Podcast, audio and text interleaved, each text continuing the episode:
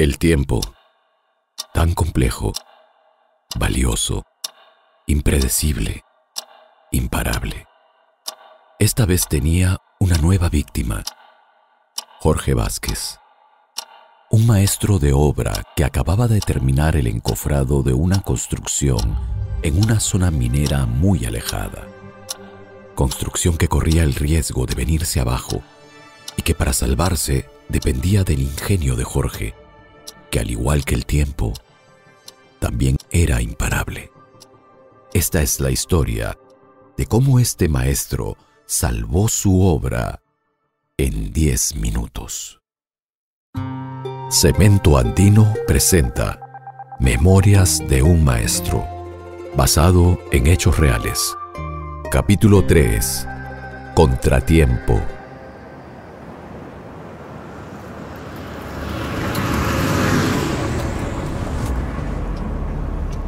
Diez minutos para la lluvia. ¿Qué hora es? 5 y 42. O sea, tenemos hasta las 5 y 52 para lograrlo. ¿Para lograr qué, maestro?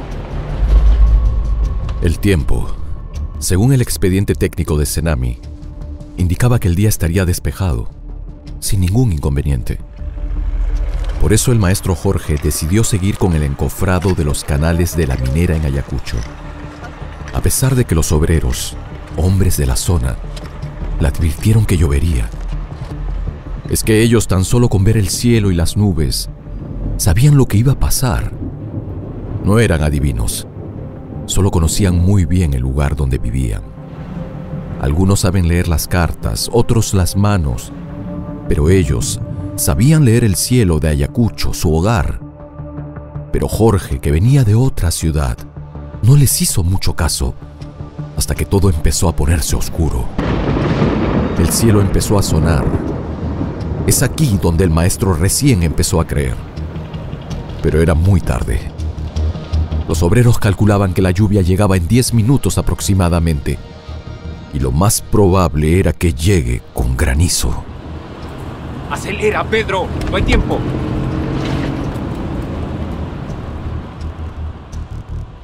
Jorge es lo que es gracias a su trabajo duro.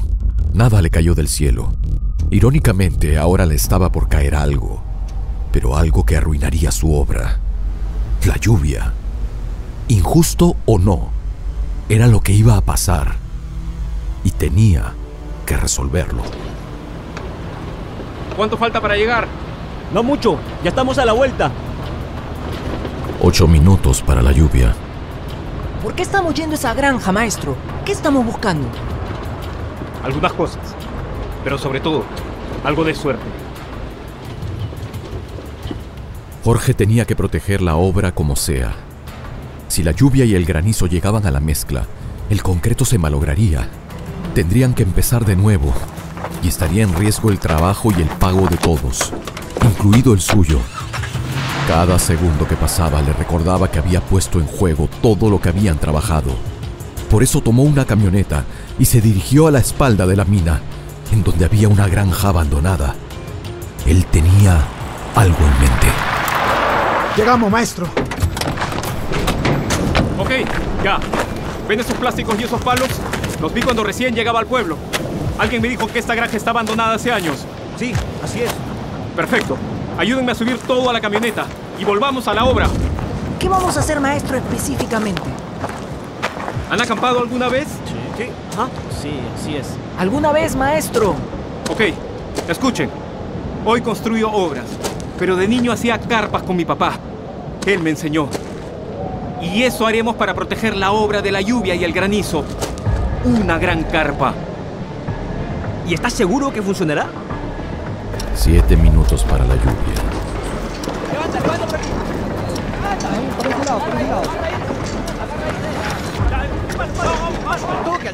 Faltaba tiempo, pero también confianza. Jorge tenía que ganársela.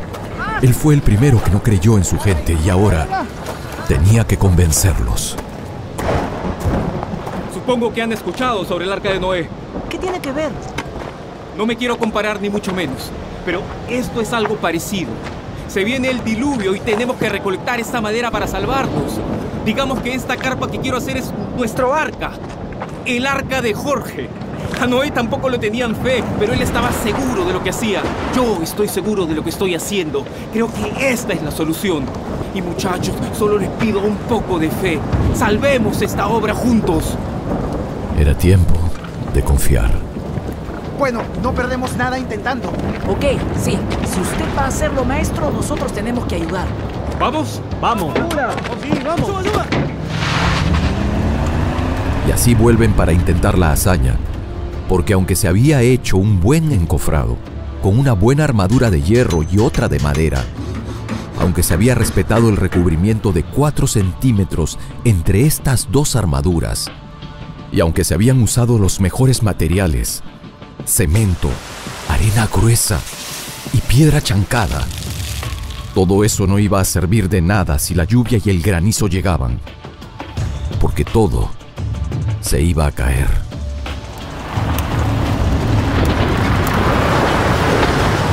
¿Qué pasa? El carro, maestro, se ha atorado en el lodo. ¡Acelera más! No puedo, maestro. Hay que bajar, empujar. ¡Rápido, rápido! Seis minutos para la lluvia. Uno, dos, Con fuerza. tres. ¡Vamos! ¡Fuerza! ¡Pisa, Pedro! No sale, ¡Vamos! ¡Más fuerte! Contratiempos y contra el tiempo. Pero todos seguían. Nadie se rendía. ¡Fuerza! ¡Ya! ¡Listo! ¡Vamos, muchachos! ¡Suban, suban! Siguieron su camino hasta que llegaron a la obra. Faltaban cinco minutos. Tiempo suficiente, según Jorge. Ok, muchachos, escuchen. Escuchen todos, por favor. Con mucha atención. Vamos a armar una carpa. No, una super carpa. Una como nunca verán en sus vidas. Una gigante. Empezaremos por el esqueleto. La estructura que hagamos tiene que rodear la obra. Y luego debemos colocar un soporte en el medio para que sostengan los pedazos de plástico, que como ven son pliegos grandes. ¡Empecemos! Que hay que ganarle al tiempo. Nada más ni nada menos. Nos quedan solo cinco minutos. ¡Por favor! Eso. Jala, jala, jala con más fuerza. Dale con más fuerza al plástico. Eso. Jala la soga. Bravo. Vamos, vamos. Vamos, poco tiempo.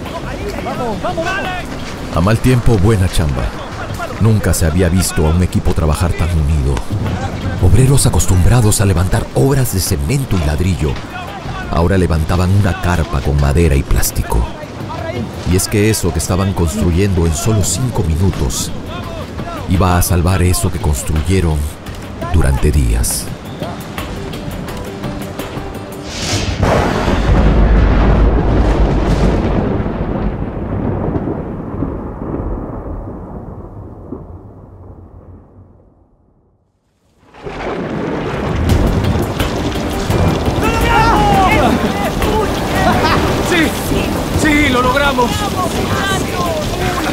Bueno, ya tenemos su arca, maestro. Nuestro arca. Gracias a todos. De verdad, gracias. Después de la tormenta o el granizo, llega la calma. Y para Jorge, con la calma llegó el aprendizaje. Nunca olvidará que en la sierra, además de todo lo que ya sabe, además de agregar aditivos acelerantes al concreto por las temperaturas bajas, hay que agregar confianza en lo que dice tu gente. Además de respetar la relación agua-cemento, hay que fortalecer la relación maestro-obrero. Y además de disminuir los tiempos de fraguados para que el desencofrado no dure más de 14 horas, hay que disminuir la apatía con el equipo. El tiempo y el clima también juegan un rol importante. Y no solo hay que saber leer el informe de Senami, también hay que saber escuchar a la gente con la que uno trabaja. Cemento Andino presentó La historia de Jorge. Escucha más historias en legadoandino.com. Cemento Andino, el cemento que construye los mejores maestros.